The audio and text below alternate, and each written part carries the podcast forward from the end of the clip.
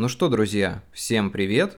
С вами снова я, Федоров Сергей, и это новый выпуск моего подкаста. Хочется попробовать начать чего-то хорошего и поздравить всех с майскими праздниками, пожелать всем хороших выходных, может быть даже продуктивных. Я думаю, что многие из нас займутся творчеством, какими-то домашними делами или просто отдохнут. Я думаю, что это не так важно. Самое главное, чтобы вы провели это время с пользой, в кругу близких, тех, кто вам действительно важен, ну или просто провели самим собой. Кому как удобней.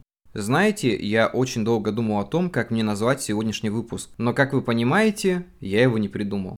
Поэтому мы немножко сегодня поговорим о сумбурных вещах. Я расскажу о том, какие открытия сделал для себя за эти две недели. Я думаю, вы и так знаете, что нужно сделать перед тем, как мы начнем. Конечно же, подписаться, поставить лайк, и я не буду тянуть. Давайте начнем по порядку. Я думаю, первое и самое главное, о чем мне хочется рассказать, это о том, что я начал редактировать старые рассказы. Как-то зашел на прозу, хотел посмотреть что-то из старых рассказов, начал читать и понял, что это ужасно. Ужасно, наверное, не в том плане, что рассказы какие-то плохие. Нет, они нормальные, такие искренние, интересные, но там ужасная орфография. К слову, я писал их 12 лет назад, ну или 10, и я понял, что это была какая-то жесть, там много чего нужно менять, много чего нужно делать другого другого, нового, и я начал этим заниматься. На данный момент я отредактировал уже более 40 рассказов. Это было очень тяжело, хоть они и были небольшими, и я сделал несколько выводов, о которых хочу с вами поделиться. Первое и самое главное, это то, что творчество, которое было сделано довольно давно, оно должно остаться таким, какое оно есть, ну, наверное, в форме того, что вы хотели донести. То есть саму структуру менять, наверное, стоит, но смысл трогать не надо. Потому что я пытался поменять какие-то смысловые нагрузки, рассказать немножко о другом, и получалась какая-то каша. То есть я понял для себя, что этот момент лучше не трогать. Вообще, мое творчество раньше было какое-то более искреннее, искренним, как мне казалось, потому что я писал больше о чувствах. Но такой забавный факт, я уже этим делился, это то, что когда я писал, вкладывал какие-то тайные смыслы именно для себя, но не думал о том, как поймет это читатель. И я считаю, что это немножко неправильно, потому что, ну, вот ты приводишь какую-то метафору, которую понимаешь только ты сам, потому что она связана именно с тобой. И в то же время человек, который читает это, он ничего не понимает. И я думаю, что это нечестно по отношению к читателю, потому что если бы я отмечал это как дневник, то это был бы совершенно другой разговор. Ну, то то есть, как бы я пишу для себя. Хочешь понимай, хочешь не понимай. Но если ты говоришь, что это рассказ, и выдаешь это как рассказ, то, наверное, нужно больше вкладываться в то, чтобы читатель мог понять хотя бы о чем там идет речь. Потому что у меня были такие рассказы, где вот вообще непонятно о чем.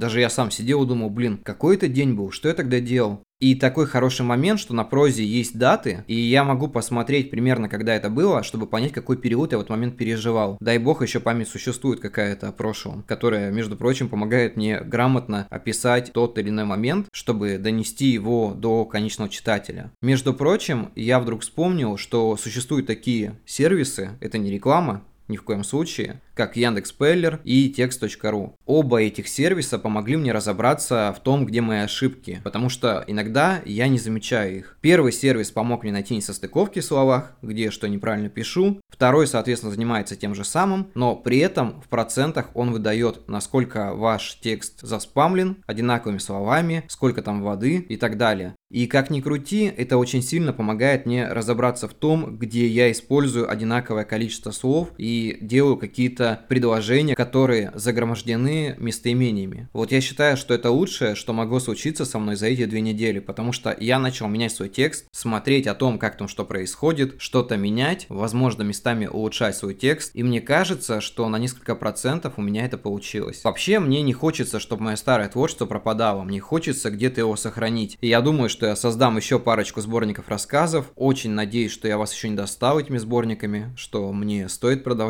Вообще, конечно, я хочу, чтобы они были другими, потому что, в принципе, я уже завершил трилогию сборников. Туда были включены сборник рассказов «Жизнь», сборник рассказов «Карго» и, конечно же, «Полингенезис», который еще не вышел, но я надеюсь, что он когда-нибудь выйдет, потому что все упирается в печать, которая сейчас стала очень дорогой. Я жду, когда вновь появится бумага, чтобы это все выпустить. Но я думаю о том, что те, кто пишут и публикуются, понимают мою проблему, потому что иногда это бывает довольно сложно, просто отдать кучу денег для того, чтобы выпустить сборник рассказов, который будет продаваться за заоблачные деньги, и в итоге его никто не будет покупать. Но это такая правда жизни, я тут даже не иронизирую, потому что на деле так оно и есть. Я уже рассказывал об этом, говорил, и думаю, вы понимаете, о чем я. Так что я думаю, что надо немножко подождать. По крайней мере, на момент записи подкаста цены остаются такие же высокие, я думаю, что пока не стоит этого делать, нужно немножко еще дождаться того, когда бумага появится в свободном доступе, и все станет намного проще. Я, конечно, не хочу кидаться фейками, но я видел фотографии в интернете, где бумага продается в таком цвете, знаете, коричневатом, как раньше книги публиковали в Советском Союзе там или в постсоветском Союзе это было, когда еще бумаги нормальной толком не было. И с какой-то стороны это прикольно. То есть я думаю о том, что было бы клево опубликовать книгу именно в таком цвете бумаги, как знаете, такие ретро-варианты. Я думаю, что это было бы на вид довольно симпатично. Такое возвращение к истокам, чтобы потом люди читали ваши книги там спустя там 50 лет и думали, вот в 2022 как книги печатали, в каком цвете. Я думаю, что эта идея сама по себе имеет право на жизнь. В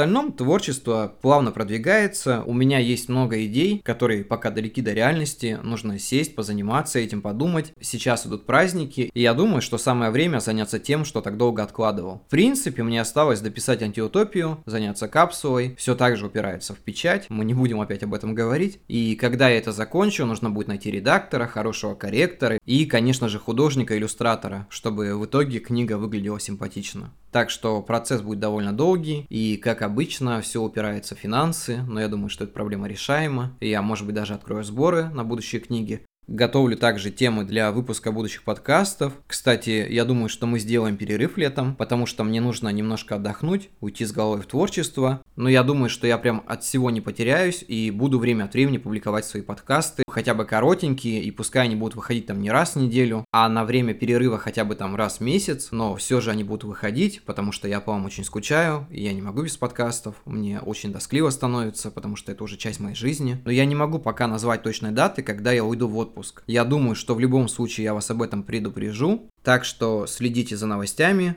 Я уверен, что нас еще ждет много чего интересного. И перед тем, как закончить, я хочу пожелать всем прекрасных выходных. Ребят, продолжайте развиваться, не сидите на месте, делайте что-то, и тогда у вас обязательно все получится. Всем спасибо, до скорых встреч, ребят, увидимся и всем пока.